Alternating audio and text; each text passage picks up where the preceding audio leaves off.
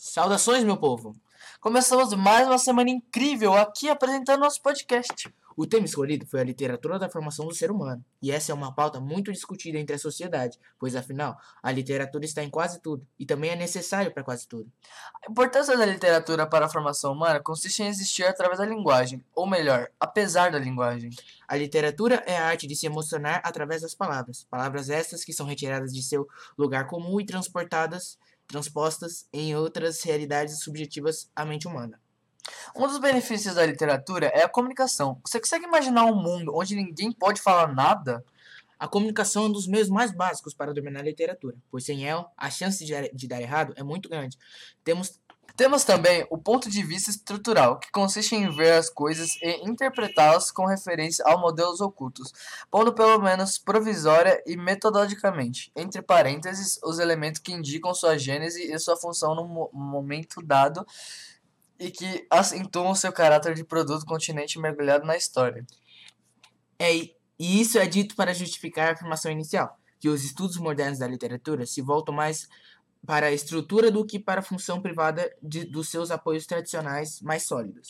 Portanto, por via oral ou visual, sob formas curtas, curtas e elementares, ou sob complexas formas extensas, a necessidade de ficção se manifesta a cada instante.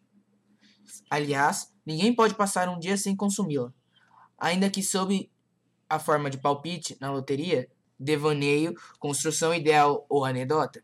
anedota. E assim se justifica o interesse pela função dessa forma de sistematizar a fantasia de que a literatura é uma das modalidades mais ricas. A fantasia quase nunca é pura. Ela se refere constantemente a alguma realidade, fenômeno natural, paisagem, sentimento, fato, desejo de explicação, costumes, problemas humanos, etc. Eis porque surge a indagação sobre o vínculo entre fantasia e realidade que pode servir de entrada para pensar na função da literatura. Sabemos que um grande número de mitos, lendas e contos são etiológicos, isto é, são um modo figurado ou fictício de explicar o aparecimento e a razão de ser do mundo físico e da sociedade. Por isso, há uma relação curiosa entre a imaginação explicativa, que é a do cientista, e a imaginação fantástica, ou ficcional, ou poética, que é a do artista e do, do escritor. Haveria pontos de contato entre ambas, a resposta pode ser uma especulação lateral no problema da função que nos ocupa. Vai agora um trecho do texto Antônio Candidato.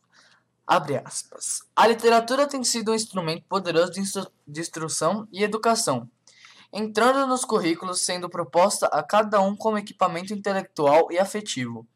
Os valores que a sociedade preconiza ou os que considera prejudiciais estão presentes nas diversas manifestações da ficção, da poesia e da ação dramática. Fecha aspas. Vai agora a música de Chico Buarque, As Minhas Meninas, referente à literatura na formação do ser humano.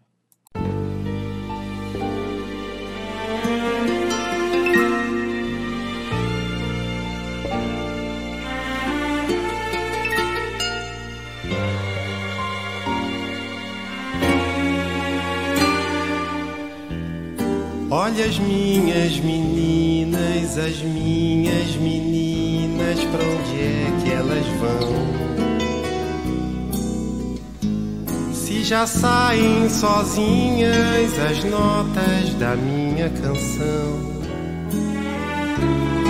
vão as minhas meninas levando destinos tão iluminados de cima passam por mim embaraçam as linhas da minha mão. As meninas são minhas, só minhas na minha ilusão. Na canção cristalina da mina da imaginação. Pode o tempo marcar seus caminhos nas faces com as linhas das noites de não e a solidão maltratar as meninas, as minhas não. As meninas são minhas, só minhas, as minhas meninas do meu coração.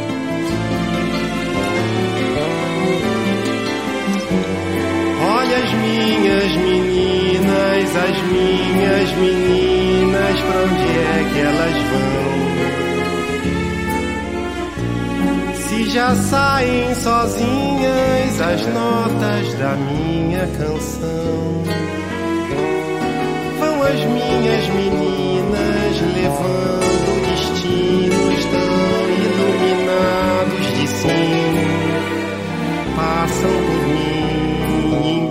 embaraçam as linhas da minha mão. As meninas são minhas, só minhas na minha ilusão. Na canção cristalina da mina da imaginação. Pode o tempo marcar seus caminhos nas faces com as linhas das noites de não. E a solidão maltratar as meninas, as minhas não. As meninas são minhas, só minhas, as minhas meninas do meu coração.